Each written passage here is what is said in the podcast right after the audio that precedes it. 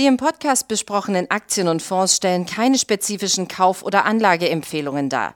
Die Moderatoren oder der Verlag haften nicht für etwaige Verluste, die aufgrund der Umsetzung der Gedanken oder Ideen entstehen. Herzlich willkommen zu einer weiteren Ausgabe vom Money Train, dem Börsenpodcast von Der Aktionär. Heute mit mir im Studio mein lieber Kollege Thorsten Küfner und wir werden uns mit dem, ja, so, so viel Zeit muss sein. Und jetzt werden wir uns mit dem Thema Düngemittel auseinandersetzen. Wir wollen mal wissen, wollen mal nachschauen, weshalb steigen die Aktien von Düngemittelproduzenten so sehr stark und vielleicht das Wichtigste erstmal, es gibt ja verschiedene Arten von Düngemitteln. Jetzt, wenn man denkt ja immer, okay, da fährt der Bauer über sein Feld, ja, und haut irgendwas raus, es ist immer das Gleiche. Nein, das ist nicht, ist ja nicht richtig. Es gibt Stickstoffdünger, das sind diese drei großen Arten, Kal äh, Kalidünger und Phosphatdünger. Diese drei. Das sind diese drei, Kali genau. Und ähm, die Frage ist, die Aktien haben wir gesehen in den vergangenen Wochen, sie sind sehr stark gestiegen, auch unter dem Eindruck des Ukraine-Kriegs. Ähm, wo sind da die Hintergründe? Also zum einen, man muss ja wirklich auch sagen, sie sind ja schon 2021 sehr stark gestiegen. Also nachdem ja wirklich es eine ganz Jahr, eine jahrelange Phase gab, in der die Aktionäre von K plus S und Co. jetzt wenig zu lachen hatten, auch viele Landwirte, ähm, sind ja viele Preise für Agrarprodukte wie Weizen und Mais schon in den letzten Jahren so allmählich nach oben gezogen.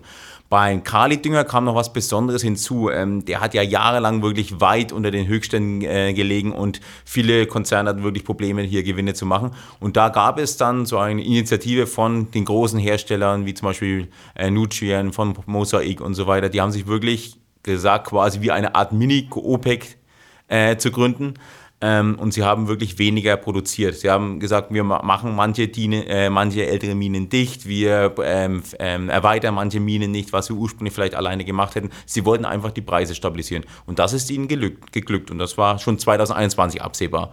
Und was jetzt hinzugekommen ist, ja. Genau, jetzt ist was neue, neue Situation. Wir haben die Ukraine, den äh, Krieg in der Ukraine zwischen Ukraine und Russland. Ähm, jetzt sind beide Länder tatsächlich auch im Düngemittelmarkt aktiv. Ja, und ich würde noch Weißrussland hinzunehmen. Ähm, also zum einen natürlich Weizenpreis geht nach oben, das haben wir alle gesehen, Maispreis und so weiter ziehen jetzt wieder an. Das äh, verstärkt natürlich ähm, den Anreiz bei vielen Landwirten eben verstärkt Dünger einzusetzen. Das ist das eine. Und auf der anderen Seite, klar, wichtige Düngemittelproduzenten fallen jetzt quasi weg. Auch eben Weißrussland, das ging schon vorher los. Äh, Belarus Kali gab es schon diverse Sanktionen. Jetzt eben auch Ural Kali.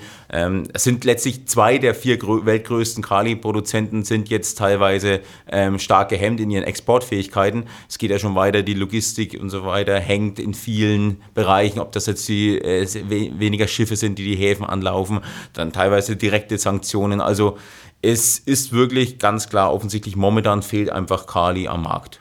Weil auch unter anderem die Ukraine gesagt hat, wir exportieren nicht mehr. Das, war, das waren keine Sanktionen, das ist wirklich äh, dem, dem Eigennutz geschuldet, weil sie selber wieder anbauen müssen. Das ist ähm, Getreidesaison, jetzt müssten eigentlich, jetzt müssten die Felder bestellt werden. Das in Kriegszeiten. Sie wollen einfach jetzt das, was sie noch haben, das wollen sie auch im eigenen Land einsetzen. Ja, also man merkt, es, es hat viele verschiedene kleinere Faktoren, die jetzt reinspielen und ähm, ähm, es war ganz interessant mal ähm, Burkhard Lohr von dem Vorstandsvorsitzenden von Cablus S zu hören, der mal wirklich erzählt hatte, was alles, wie es da, da läuft. Er geht auch zum Beispiel davon aus, dass äh, beispielsweise Belarus, Kali, Ural, Kali ähm, wahrscheinlich gar nicht so diese Lagerkapazitäten haben, um zu sagen, okay, wir können jetzt schlechter exportieren, wir lagern das eben. Nein, er geht davon aus, dass wahrscheinlich mittelfristig auch einfach die Produktion wieder drosseln müssen. Und das in einem Markt, in dem ja ohnehin äh, quasi Angebotsknappheit besteht, ist natürlich das, was die Investoren eigentlich gerade nicht hören wollen oder eben hören wollen, wenn sie bei Carblus S und Nutrien und Co. investiert sind. Und das zieht natürlich jetzt weiter nach oben. Jetzt haben wir aber auf der anderen Seite noch gesehen, es ist da nicht alles äh, nur von Preisen, äh, von steigenden Preisen umgeben. Ähm, tatsächlich haben die äh, Produzenten teilweise Probleme, weil jetzt beispielsweise zur Produktion von Stickstoffdünger sehr große Mengen Gas benötigt werden. Und jetzt steigen auf der einen Seite steigen die Gaspreise. Sie sagen, wir müssen die Pro Produktion nach unten bringen. Äh, auf der anderen Seite steigen die Düngemittelpreise. Wie, wie, funktioniert das Ganze? Wie kriegt man das alles noch auf eine Reihe? Also das wird, gerade in Europa ist das das Problem. Also Yara zum Beispiel hat ja schon angekündigt, auch andere, dass sie eben weniger produzieren werden. Das wiederum äh, betrifft ja zum Beispiel auch Kali. Ähm, ähm, das hat der Burkhard Lohr auch erklärt gehabt es bringt ja nichts, jetzt verstärkt Kali einzusetzen, wenn ich keinen Stickstoff habe. Dann müsste man das komplett eher lassen. Und das machen eben manche Landwirte. Also in Europa äh, ist die Nachfrageentwicklung wirklich etwas schwächer gewesen und könnte jetzt, je nachdem, wenn es wirklich Knappheit gibt, eben am Stickstoffmarkt, könnte es sich noch etwas verschlimmern. Aber in den Rest der Welt, da läuft es. Ich meine, in, in Nordamerika und so weiter sind die Preise relativ stabil geblieben. Und dort werden die Landwirte weiterhin Stickstoff, Kali und Co. einsetzen und bei den aktuellen Preisen eben verstärkt. So. Jetzt, jetzt gerade am Wochenende, man denkt ja immer, äh, schlimmer geht's nicht mehr. Und gerade am Wochenende hat jetzt, äh, ich glaube, die sechstgrößte US-Bahngesellschaft äh, gesagt, sie werden vermutlich, oder es droht ein Streik. Ähm, die Gewerkschaft konnte sich mit dem Betreiber nicht, nicht einigen. Die Vorwürfe, die kennt man ja, ähm, gegenseitiger Natur. Das kommt in einem, zu einem Zeitpunkt, wo man sagen muss, schlimmer könnte es nicht fallen, weil diese Bahngesellschaft tatsächlich die ist, die hauptsächlich Düngemittel durch Nordamerika ähm, schifft, also über die Schiene leitet. Das sind ja so das typische Anzeigen eines Bullenmarktes. Manchmal, wenn man in die andere Richtung geht es ja manchmal auch und sagt, jetzt kommt auch das dazu, jetzt auch noch das. Und momentan, klar, wirkt es alles so, dass es eigentlich nur noch nach oben gehen kann. Aber man muss ja hier auch ganz klar sagen, also man sieht es auch in den Charts, da ist schon manches, wo man sagen würde, okay, das ist schon fast etwas heiß gelaufen.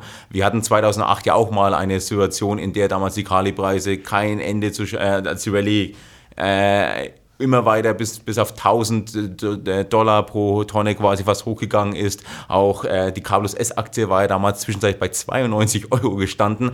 Ähm, das ging dann relativ schnell auch wieder nach unten. Also man muss immer sehen, es gibt schon diverse Risiken, dass doch sich manches wieder beruhigt, dass eben vielleicht doch hier und da die Nachfrage schwächelt, dass eben doch das Angebot sich besser entwickelt als erwartet. Und der Markt ist schon nervös. Ich meine, wir hatten damals ja äh, letztes Jahr so Spätsommer, hatte BHP angekündigt, dass man die große Janssen-Mine in Kanada bis, Achtung, 2027 wieder in Betrieb nehmen will. Also 2027. Und dennoch sind sechs Jahre vorher die Aktienkurse von Carlos S. Nugent erstmal deutlich nach unten gegangen, weil man eben gedacht hat, okay, es wäre doch möglich. Ich meine, ich wir haben es ja schon drüber gehabt, äh, beim Öl zum Beispiel wäre es noch relativ schnell eben die Produktion äh, hochzufahren, sollte es wirklich 20 hohe Ölpreise weiterhin geben. Dann könnten viele OPEC-Staaten in Nordamerika, könnten viele Fracking-Unternehmen wieder die Pumpen anschmeißen. Das würde noch relativ schnell gehen. Kali-Markt ist da eben doch weitaus träger und es kann durchaus sein, dass wir länger eine Phase haben, in der die Kali-Preise hoch bleiben. Aber wie gesagt, das Beispiel mit BHP zeigt, der Markt ist schon nervös und man braucht jetzt nicht denken, dass es jetzt nur noch in eine Richtung gehen kann. Also es wird immer spannend bleiben. Ja, es bleibt spannend, aber wenn wir uns jetzt beispielsweise die Preise von K plus S anschauen, weil wir ja gerade bei der Aktie sind, sie ist ja momentan auch eine der, der Highflyer an den, an, den deutschen, ähm, an den deutschen Börsen. Wir sehen, die Aktie ist von 5 gekommen, ist mittlerweile auf knapp über 20 gestiegen. So, jetzt sagst du, Moment, in der Hochphase hatten wir Kurse bis auf 90. Also das heißt, wir haben tatsächlich, es gibt noch Luft nach oben, zumal die Aktie fundamental auch überhaupt nicht teuer ist. Ja, durchaus. Also dieses historische Betracht, die Aktie war einmal da, das ist jetzt für mich gar nicht mehr so der Grund, weil ich meine, dementsprechend muss man auch sagen, müssten Apple, McDonalds nein, nein, nein. irgendwann. Also, nee, nein, es soll nur zeigen, wie, viele, wie viele unserer Leser, genau. ich weiß schon, viele unserer Leser kommen ja und sagen, die Aktie war hier und da, aber ja. da sage ich auch immer, Apple, McDonalds müssen auch irgendwann mal bei 2 Dollar stehen, weil da waren sie ja auch mal. Ich ja. weiß aber, du hast ja richtig angesprochen, wir haben uns ja angeschaut, KGV von 5, das ist ja fast nichts. Auch fürs nächste Jahr dann vielleicht 9er KGV. Und du hast ja noch und gesagt, was sie in der Kasse haben. Also eben, letztendlich. Äh, das ist ja, das, jahrelang mussten wir auch immer schreiben, K plus S, Vorsicht, eine hohe Nettoverschuldung das könnte sich zum Ende des Jahres fast erledigt haben, wenn wirklich. Äh, und dann muss man auch sehen, äh, Eigenkapital Ende 2021 lag bei 5,3 Milliarden.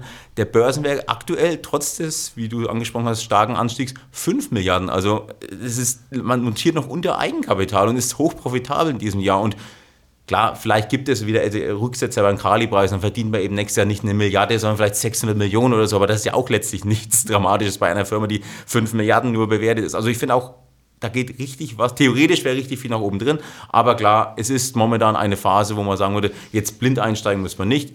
Ich, wir raten ja prinzipiell jetzt eigentlich seit Wochen eigentlich schon dazu, wer die Aktie erweitert, Gewinne laufen lassen, wichtigste Börsenregeln, Verluste vermeiden, äh, begrenzen und Gewinne laufen lassen. Das sollte man weiter tun. Wer noch nicht dabei ist, sollte vielleicht doch mal abwarten, ob es da noch einen kleinen Rücksetzer gibt, um vielleicht günstiger einzusteigen oder wenn, mit kleineren Schritten eben reinzugehen, ja. weil es gibt immer diese. Ja, sprechen wir, sprechen wir kurz mal, ähm, wenn wir, wenn wir uns die, die amerikanischen Unternehmen anschauen, Mosaik beispielsweise, die ja bei, bei Phosphat relativ stark sind. Ähm, wie ist das jetzt? Vom, vom Bewertungsverhältnis, sind die ebenfalls so günstig oder würdest du sagen, hey, pass auf, wenn ich überhaupt in den Markt rein will, dann würde ich lieber die Deutschen nehmen, weil die jetzt einfach günstiger zu haben sind und noch einfach äh, mehr Vorteile bieten und die Amerikaner, die sind tatsächlich, wie es halt bei den Amerikanern eher üblich ist. Die überschießen ja ganz gerne mal. Ja, klar, gibt es auch mehr zu verdienen, aber die sind jetzt schon äh, eher teuer. Also eher teuer passt, finde ich, bei, würde ich jetzt nicht sagen, bei Nutrien und Mosaik zum Beispiel, aber sie sind nicht ganz so billig wie K plus S. Also da haben wir schon wirklich einen Bewertungsvorsprung, finde ich auch. Und K plus S hat ja wirklich da auch mit dieser kanadischen Mine in Betune wirklich die Möglichkeit, die Produktion erheblich auszuweiten in den kommenden Jahren. Und also mir gefällt das grundsätzlich sehr gut. Also ich finde auch so, K plus S wäre momentan wirklich so unser Favorit. Nutrien Mosaik, glaube ich, macht man jetzt auch auf lange Sicht auch wenig falsch. Und dann ist er bei uns quasi Musterdepot, in unserem langfristigen äh, Depot seit Ende 2021 ist die SQM drin. Damit spielen wir gewissermaßen nicht nur den Düngermarkt, sondern auch Lithium. SQM zählt ja zu den größten Lithiumproduzenten überhaupt und deswegen fanden wir diesen Mix eben einfach spannend. Und das ist eben etwas, man sagt, ich will jetzt nicht nur pauschal auf komplett nur auf äh, Kali gehen, dann kann ich eben sagen, okay, ich mache SQM, habe ein Mischkonzern drin. Aber klar, wer nur auf Kali gehen will, der liegt bei Kabel S momentan, glaube ich, ganz gut. Eine Frage noch. Ähm, wir haben wenn man sich momentan so, so verschiedene Branchenblätter anschaut, gerade das, was sich mit Landwirtschaft be beschäftigt, ähm, die stöhnen ja relativ unter den hohen äh, Düngemittelpreisen. Ich glaube, Stickstoff, ich habe es mir aufgeschrieben, innerhalb von einer Woche 365 Euro je Tonne nach oben gegangen auf 963. Also tatsächlich diese, diese Kursanstiege, sie sind ja kaum noch zu bewältigen, auch von den Landwirten.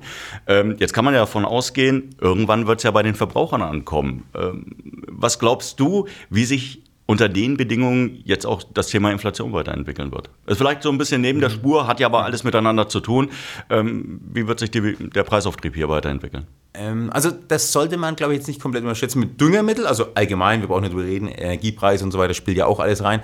Ähm, ich hatte nur letztens auch mal so Studien gelesen, da hieß es so, drei bis vier Prozent bei vielen Bauern macht der Düngemittel, äh, macht der Düngemitteleinsatz aus der Gesamtkosten. Also das ist jetzt noch nicht so, dass der riesengroße Block ähm, aber klar, ähm, dann kommt Treibstoff noch dazu, das wird auch teuer. Früher oder später, jetzt kommen wir sagen Arbeitskräfte und so weiter. Also ich, ich bin auch stark davon überzeugt, dass wir in den kommenden Jahren weitaus höhere Inflationsdaten haben wir als die letzten Jahre. Ob die jetzt dauerhaft bei 6, 7 Prozent bleiben werden, das glaube ich jetzt nicht. Aber ich glaube auch nicht mehr, dass jetzt da das Rad so schnell zurückgedreht werden könnte. Denn wir wissen ja auch alle, die EZB wird angesichts der immer noch hochverschuldeten Länder, gerade im Süden Europas, nicht wahnsinnig schnell eine Zinswende einleiten können. Und die Rohstoffpreise in vielen Sektoren scheinen jetzt auch nicht direkt nach unten ein, einzubrechen. Deswegen gehe ich schon stark davon aus, dass wir eben ein inflationäres Umfeld die nächsten Jahre über haben werden. Okay, damit danke ich dir erstmal, dass du dir die Zeit genommen hast. Sie haben hoffentlich ähm, so ein bisschen einen Einblick erhalten, wie sich das Ganze momentan bei den Düngemitteln letztendlich verhält, weshalb wir diese starken Anstiege haben, weshalb man jetzt auch noch bei Aktien wie K plus S beispielsweise durchaus zugreifen kann an schwächeren Tagen. Man muss ja nicht unbedingt immer dann einsteigen, wenn die Kurse gerade ähm, stark nach oben laufen, aber die Rallye, sie könnte tatsächlich uns noch etwas begleiten. Also dir danke fürs Dasein und Ihnen noch eine schöne Woche. Tschüss. Wiedersehen.